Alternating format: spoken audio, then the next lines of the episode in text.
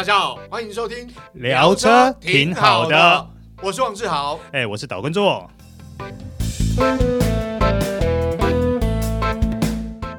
大家好，欢迎收听这一集聊车挺好的，我是王志豪，哎，我是岛根座，哎，周哥，今天我们要来聊聊，对于很多社会新鲜人来讲，应该呃进了职场呢，有工作的啦，哦，啊、进了职场之后呢。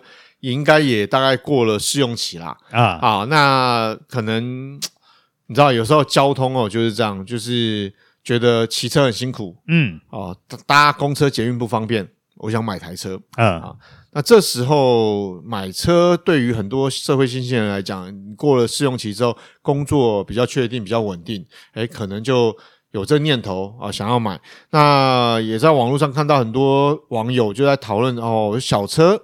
社会新鲜人就买小车，比较能够负担。No，那大概有什么选择？No No。好，诶，做哥说话其实没有，对不对？不不不不，很多人的观念可能是错。新鲜人买车，新鲜人买车最主要的因素在哪里？你知道吗？嗯，你要看背后老爸口袋的深度啊。诶，诶，对，没错，因为我在。其实说实话，我在网络上我就看到，他一样是社会新鲜人，有人在讨论小车，有人就告诉你说：“哦，我想买一台宾士。”对呀，老爸口袋深度够的话，对对对，你要买宾士当然没问题，哎，也没错啦，没错，对对对。但是真的社会新鲜人买宾士，可能呃比较啊奢侈一点啦啊，会比较太耀眼，对对对对，太耀眼一点，搞不好你开去上班之后，连你的主管看到都觉得哎。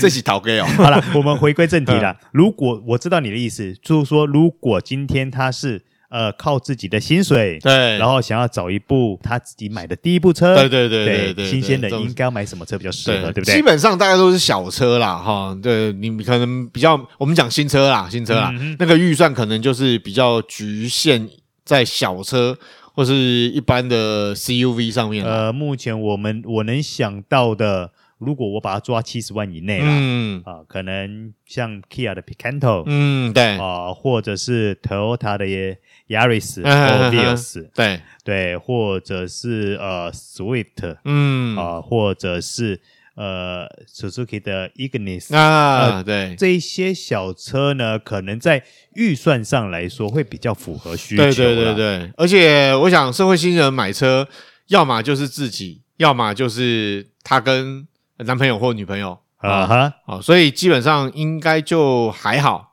两个人一个人使用都比较 OK。那当然啦，其实除了我们刚刚讲的这些新车以外，嗯、你有没有想过一个问题？如果有些人觉得说，同样六七十万的预算，嗯，嗯如果我挑一台中古车呢？嗯，其实如果啦，我我我讲自身的感想了哈，这个本台。呃，本人发言不代表本台立场，没有。所以我这样讲哦，如果比如说我有六十万，然后呃，我想要买一部车，但是新车没有我喜欢的，那比如说我比较喜欢有一些性能、操控表现的车款，我可能就会选中古车。嗯，好，那选中古车，这时候就必须要精挑细选。对，也就是说，你必须要找到一部好的车况。对。那中古车部分，我们这个部分呢，我们先留在后面再回来一并讨论。嗯嗯、但是呢，我们在这边还是要很严肃的跟大家分析一个事实，就是当你有了一台车，你一年甚至你一个月平均需要花到多少钱？嗯，好，我这边有一个数据，就是交通部在今年一百啊不，在去年一百一十年十月所编印的自用小客车使用状况调查。嗯。他的报告里面很清楚的说，如果就目前他们所调查的结果，你一台车一年的维修保养费，哦，可能去进厂保养啊等等，差不多一万三千一百九十五。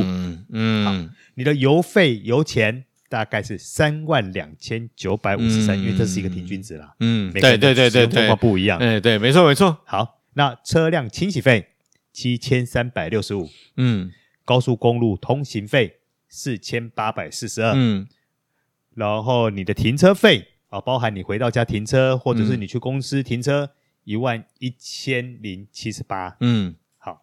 然后汽车保险一万零四百五十七。嗯，所以减那还有你的牌照税、燃料税，这不等嘛？这要看你买对买什么排气量的吧？对对对。如果你买一点零的就比较省了。对对对。如果你买一点五的，可能就是比一点零再贵一级嘛。所以总括来说，一年一台车这些平均值的花费，大概就要十万八千元到十一万三千元之间。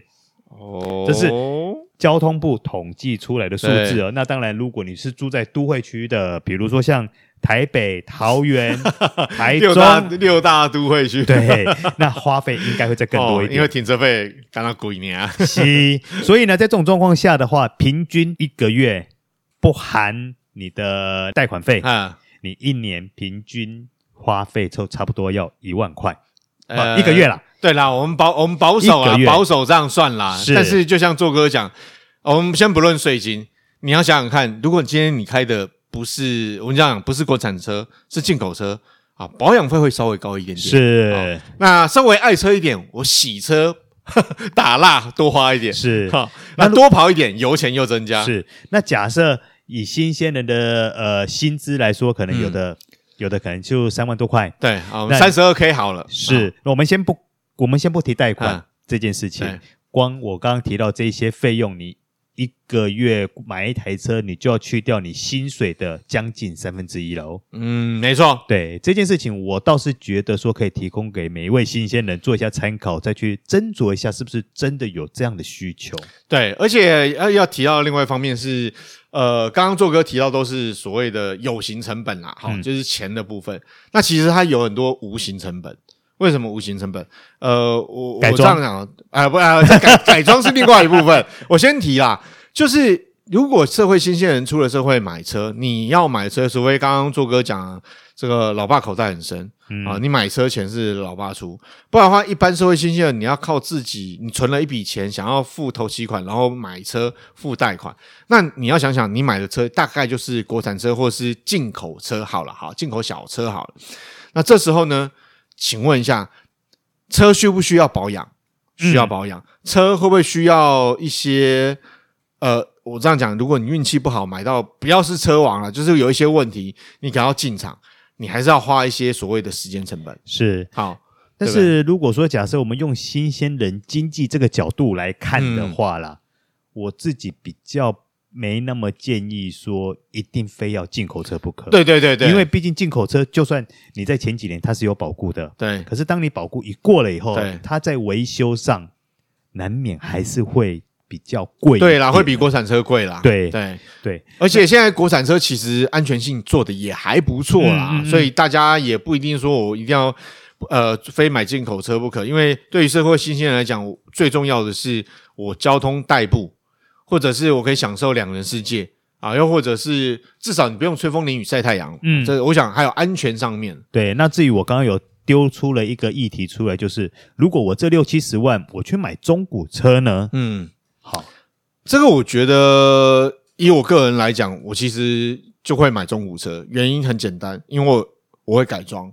好，这样我这样讲，如果你有这个你的问题还是改装，没有，就是说你会动一些动一些有的没有的啦。嗯、我我这样讲啦，因为我我讲改装是大范围啦，就不只是我们讲说什么底盘或是什么，当然不要大家不要把它想那么哈口，嗯、就是说有一些时候你可能会去动一些车子的什么部分或是怎样，嗯、那你需要第一个你需要有一些预算，第二个是你买来之后呢，你你可能就是比较能够。比较愿意去改变，把它改变成你想要的部分，嗯、因为新车部分真的都很新，就是变成你喜欢的样子。对啊，那你买新车回来，说实在的，一方面我这样讲，新车它有很多设计是新的，嗯，你你买了你就是因为喜欢它嘛。那你你要怎么去变它，嗯，对不对？二方面是新车能够改的也没那么多嘛。嗯，志豪，我觉得你在推坑呢、欸，你在给新鲜人推坑嘛？你根本不是在建议嘛？没有没有，我在我在建议大家，就是你要考虑到你的需求。那另外一个好处，我这样说好了，如果你今天有六十万预算，今天你不排斥中古车的话，你只要呃用心找，或是真的请。懂车的人帮忙去找得到一部好车，那也许你六十万只需要花五十万，嗯，你就可以找得到一部你想要的车。呃，我提供一些建议给大家参考啦。嗯如果说你今天要选择用六十万去选择一台中古车，嗯，那相信就是目前这六十万上下的新车你都不喜欢嘛，嗯、对不对？那既然你要选择一部中古车的话，我会有一些建议，就是说，第一个，不要挑年份太老的车，嗯，因为年份老，你有一定的年份或里程数比较高的车，对，代表它必须要去做零件维修或更换的时间也快到了。这个时候你把它收来的话，等于刚好去接刀。对，没错，没错。在这种状况下的话，你要花费的钱。可能就不是你所能够想象的了。就是大家会想说，诶、欸，人有人有一些人会想这个说，哦，这个年份比较老，没关系，我可能去台湾丢，或者是去什么什么网络上找一些零件，或者但一样，你要花时间成本。对。第二个就是你找来的东西，大家知道很多所谓的整新品或者是什么什么之类的，你不是新的，你用了之后，它什么时候会挂再挂？你整新品有些。状况不好的，可能几个月就挂了。对对对对对，没错，是对，所以你花了一些不论是有形或无形的成本，呃，未必会得到你想要的效果。嗯，好，那我觉得这是必须要预防的。好，那我的第二个建议就是，如果你要挑中古车，以经济考量出发的话，建议你以国产品牌嗯为主。嗯，为什么？因为我考量到的还是维修预算是可以比较低的。对。因为从我刚刚提到的，除了年份，嗯，品牌也是一个很重要的项目。嗯、假设你今天六十万，你去挑了双 B 好了，嗯，哦，我们今天用这样一个比较呃比较对比的一个例子来说，那不就变成那个开 C 三百加油加三百？对，我想加 加油加三百就算了。可是如果你今天坏掉了一个比较重要的部品的时候，嗯、因为毕竟你六十万买到的双 B，嗯，它的年份都比较老了嘛，对对，毕竟它。重要元件坏掉的几率是比较高的。对，这个时候哇，那修下来就不得了喽。啊，做哥讲这件事情提到一个，就是有很多社会新鲜人喜欢车的朋友，嗯，其实有一个梦想，就是他们想要玩老车，嗯啊。但这个部分就是我顺带提一下，就是玩老车你，你我建议大家，如果你今天真的玩老车，学够了该有的一些知识啊，或者是尝试，或者是一些。呃，人脉关系，我说人脉关系就是你聊跟你的保养维修的业者比较熟悉的时候，比如说有一阵子台湾在很夯这个霸告，啊，啊，那霸告这款车其实像我身旁有认识的朋友啊，很漂亮，对对，很漂亮。但问题今天要玩这款车，你必须要懂它，诶，也要了解它的零件、零组件的一些取得、部品的取得，我觉得会比较安全啦。就像刚刚做哥讲，就是。你可能会遇到一些问题，是这个东西，呃，它需要保养维修的时候，它的这个零组件的 quality 好不好，或者它来源 O 不 OK，或者它的有没有保护，好，甚至找不找得到东西，嗯、这个都需要必须要考量。是，可是志豪，哦、这个是要缴学费的、啊。对对对对对对对，所以我就讲啊，你这个社会新鲜人有这梦想不错，喜欢车真的不错，但是要衡量一下你能不能投入这个。嗯那第三点呢，应该称不上建议了，而是说要提醒每一位新鲜人，嗯、如果你今天要选择买中古车，嗯，那如果你也要贷款的话，嗯，中古车的贷款利率相对来说都是比新车高的哦。对，像以目前现在新车贷款利率大概三趴上下嘛，嗯、可能你比较有门路，你可能可以找到两趴多的，说不定。嗯、但是一般来说都是差不多三趴上下嘛。